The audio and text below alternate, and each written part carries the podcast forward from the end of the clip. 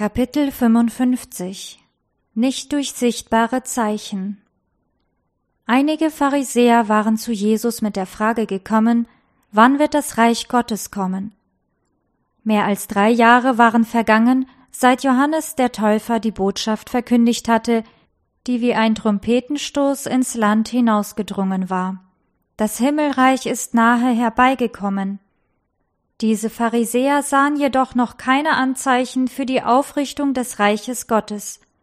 Viele von denen, die Johannes abgelehnt hatten und sich Jesus auf Schritt und Tritt widersetzten, deuteten an, dass Jesus Sendung gescheitert sei. Jesus antwortete, das Reich Gottes wird nicht durch sichtbare Zeichen angekündigt. Ihr werdet nicht sagen können, hier ist es oder es ist dort drüben denn das Reich Gottes ist mitten unter euch. Das Reich Gottes beginnt im Herzen. Schaut nicht hier oder dorthin, ob irdische Mächte sein Kommen anzeigen. Später sprach er mit seinen Jüngern nochmal darüber.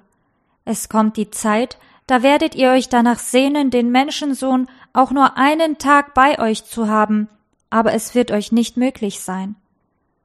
Weil weltliche Prachtentfaltung diese Tage nicht begleiten wird, steht ihr in der Gefahr, die Herrlichkeit meiner Sendung nicht zu erfassen. Ihr seid euch darüber nicht im Klaren, welch großes Vorrecht es für euch ist, denn in menschlicher Gestalt unter euch zu haben, der das Leben und das Licht der Welt ist. Es werden Tage kommen, in denen ihr euch voller Sehnsucht nach den Gelegenheiten zurücksehnen werdet, die ihr heute habt, nämlich mit dem Sohn Gottes zu wandeln und mit ihm zu sprechen. Wegen ihrer selbstsüchtigen und irdischen Gesinnung konnten nicht einmal Jesu Jünger die geistliche Herrlichkeit begreifen, die er ihnen offenbaren wollte. Erst nach Christi Himmelfahrt zum Vater und nach der Ausgießung des Heiligen Geistes auf die Gläubigen schätzten die Jünger in vollem Umfang das Wesen und die Sendung des Heilandes. Als sie die Geistestaufe erhalten hatten, wurde ihnen nach und nach bewusst, dass sie in der Gegenwart des Herrn der Herrlichkeit geweilt hatten. Als sie sich wieder an die Worte Christi erinnerten, wurden ihre Sinne geschärft, so dass sie die Prophezeiungen verstanden und auch den Sinn der Wunder begriffen, die er getan hatte. Die Wundertaten seines Lebens zogen an ihnen vorüber, und es kam ihnen vor, als seien sie aus einem Traum aufgewacht.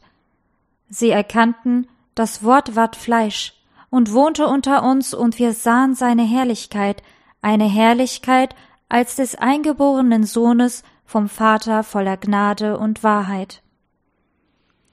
Christus war wirklich von Gott aus in eine sündenbehaftete Welt gekommen, um die gefallenen Kinder Adams zu erretten. Jetzt kamen sich die Jünger nicht mehr so wichtig vor wie zuvor. Und sie wurden auch nicht müde, über seine Worten und Taten nachzudenken. Seine Lehren, die sie vorher kaum verstanden hatten, erschienen ihnen nun wie eine neue Offenbarung. Die heiligen Schriften wurden für sie zu einem neuen Buch. Durch das Studium der Weissagungen, die von Christus Zeugnis ablegten, kamen die Jünger Gott näher und lernten von dem, der zum Himmel aufgefahren war, um dort das Werk zu verenden, das er auf Erden begonnen hatte. Weiter erkannten sie, dass in ihm eine Weisheit war, die kein Mensch ohne göttliche Hilfe verstehen konnte. Sie brauchten Hilfe von Jesus, von dem zuvor Könige, Propheten und fromme Männer geweissagt hatten. Voller Staunen lasen sie immer wieder die Schilderungen der Propheten von seinem Wesen und seinen Taten. Wie mangelhaft hatten sie doch das prophetische Wort verstanden. Wie lange hatte es gedauert, ehe sie die großen Wahrheiten angenommen hatten, die von Christus Zeugnis ablegten. Als sie ihn in seiner Erniedrigung erlebten, wo er als ein Mensch unter Menschen wandelte, vermochten sie noch nicht das Geheimnis seiner Fleischwerdung und seine doppelte Natur zu begreifen. Ihre Augen waren gehalten, so dass sie die Göttlichkeit in menschlicher Gestalt nicht völlig erkannten.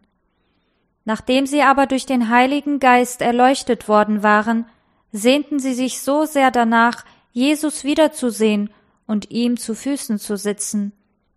Wie sehr wünschten sie doch, zu ihm gehen zu können mit der Bitte, ihnen die Schriftworte zu erklären, die sie nicht verstehen konnten. Wie aufmerksam hätten sie jetzt seinen Worten gelauscht. Was hatte wohl Christus damit gemeint, als er sagte, ich habe euch noch viel zu sagen, aber ihr könnt es jetzt nicht ertragen. Wie eifrig waren sie bemüht, all das zu erfassen. Es bekümmerte sie, dass ihr Glaube so schwach gewesen war, dass ihre Gedanken dem Ziel so fern geblieben waren und sie die Wirklichkeit nicht begriffen hatten. Gott hatte einen Herold gesandt, der die Ankunft Christi verkünden und die Aufmerksamkeit der Juden wie der ganzen Welt auf Jesus Sendung lenken sollte, damit sich die Menschen auf seine Aufnahme vorbereiten könnten.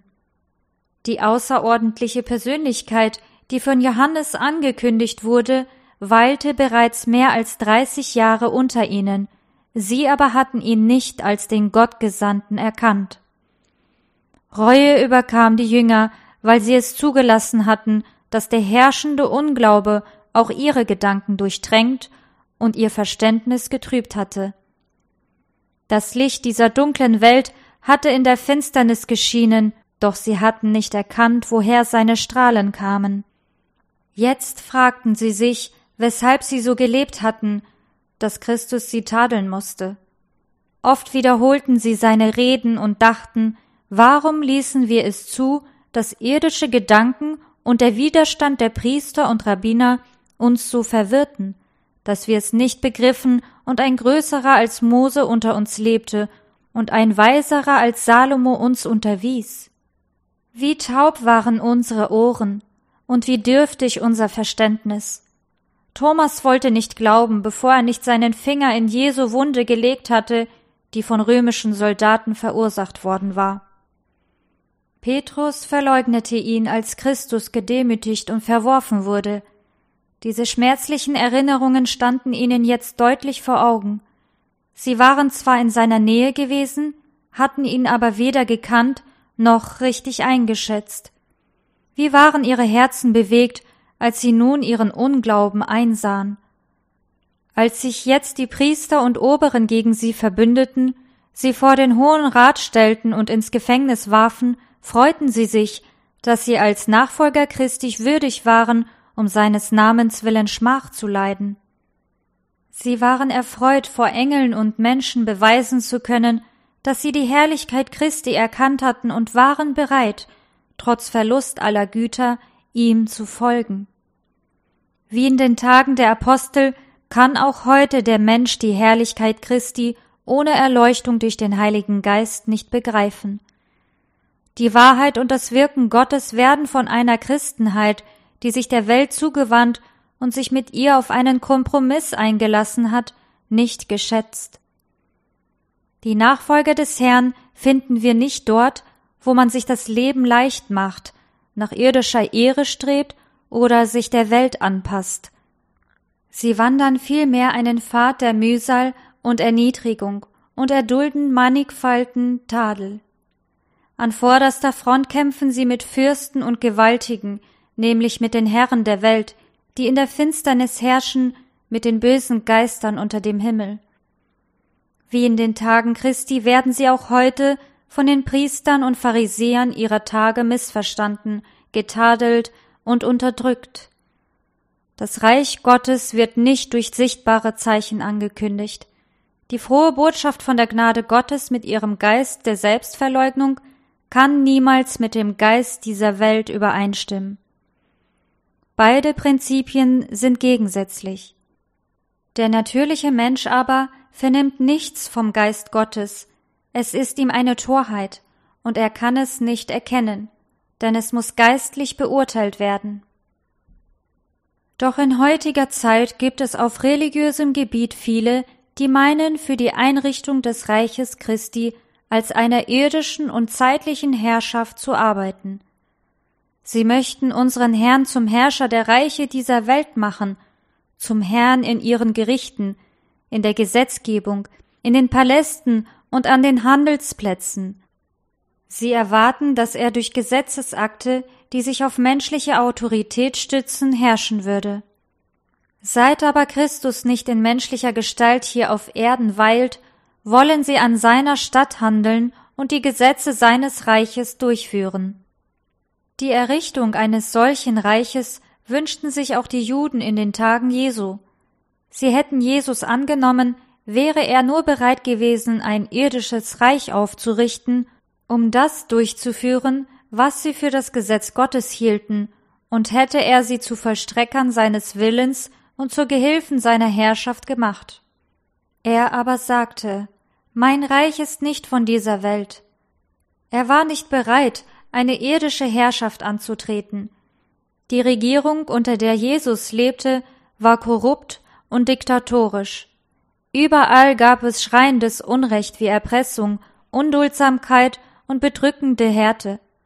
Der Heiland wollte jedoch keineswegs zivile Reformen durchführen. Er griff weder die nationalen Missbräuche an, noch verurteilte er die Feinde seiner Nation. Er mischte sich auch nicht in die Herrschaft oder Verwaltung der Machthaber ein. Er, unser Vorbild, hielt sich von irdischer Herrschaft fern. Nicht etwa, weil er gegenüber den Nöten der Menschen gleichgültig gewesen wäre, sondern weil menschliche und rein äußerliche Maßnahmen hier nicht helfen konnten.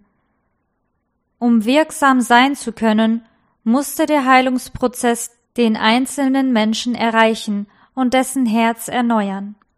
Nicht durch Gerichts- oder Konzilsentscheidungen, nicht durch gesetzgebende Versammlungen oder durch Begünstigung seitens der Großen dieser Welt wird das Reich Christi aufgerichtet, sondern dadurch, dass der Heilige Geist den Menschen den Charakter Jesu Christi einpflanzt.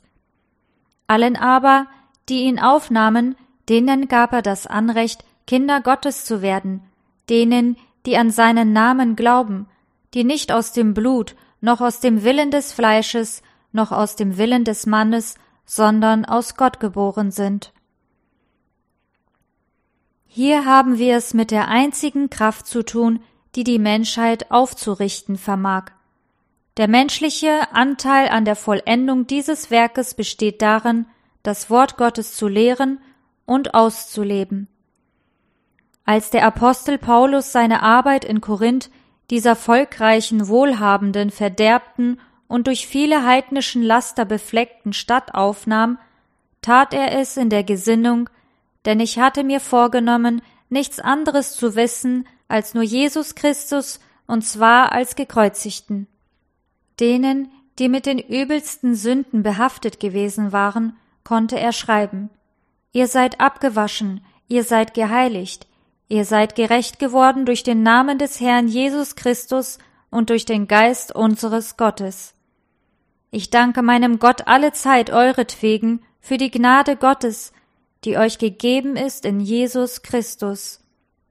Wie in den Tagen Christi hat Gott auch heute das Werk seines Königreiches nicht denen übertragen, die lautstark nach Anerkennung und Unterstützung durch irdische Herrscher und menschliche Gesetze rufen, sondern denen, die dem Volk in seinem Namen die geistlichen Wahrheiten erschließen, die bei den Empfängern die Erfahrung des Apostel Paulus bewirken. Ich bin mit Christus gekreuzigt. Ich lebe, doch nun nicht ich, sondern Christus lebt in mir. Dann werden sie wie Paulus für das Wohl der Mitmenschen tätig sein. Er sagte, so sind wir nun Botschafter für Christus, und zwar so, das Gott selbst durch uns ermahnt, so bitten wir nun stellvertretend für Christus, lasst euch versöhnen mit Gott.